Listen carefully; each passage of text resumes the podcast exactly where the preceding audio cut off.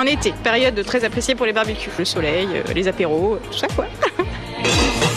Piano et mandoline, la musique de la cuisine, Capucine Frère. Il grille tout ce qui bouge. Saucisses, côtes de bœuf, magrets de canard, courgettes et sardines. Au charbon ou au gaz, le barbecue a toujours une petite odeur de vacances. J'aime bien l'odeur, j'aime bien le goût. Et je me débrouille bien pour pas avoir à le faire. Et euh, pour le manger, par contre, on, on est là, quoi. Toujours. Barbecue, charbon, tout ce qui est de plus toxique. euh, avec de la bonne viande. euh. Du poisson, de la viande, des brochettes, euh, du bœuf, tout ça, des bonnes choses quoi, des bons produits. Ça dépend de combien de litres de rosé vous l'accompagnez. Le barbecue est sans doute le mode de cuisson le plus primitif que l'homme ait utilisé. Mais au fait, d'où vient le mot barbecue?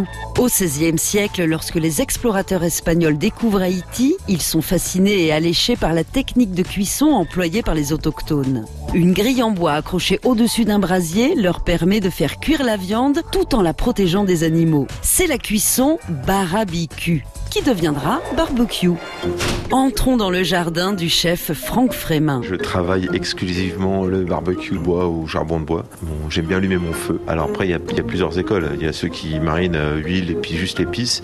La problématique de mettre trop d'huile va attiser votre feu. L'idéal, c'est euh, des marinades sèches. Vous prenez une base du produit principal, le curry, le paprika, euh, éventuellement coriandre, des choses comme ça. Si vous en avez, vous, vous les jetez pas, vous les laissez un peu sécher, vous les mixez et vous les mettez dedans avec du sel, du poivre. Vous mettez peu de matière grasse. Généralement, on met une cuillère d'huile d'olive. Il faut juste que ça vous fasse comme une pâte assez consistante, quitte à détendre un petit peu. Si vous avez une famille très très nombreuse et beaucoup de copains, voici le barbecue le plus grand du monde. Il mesure 17 mètres de long, 1 mètre 50 de diamètre et offre environ 58 mètres carrés de surface de cuisson. De quoi satisfaire les appétits les plus féroces. Moi, je préfère les marinades sèches.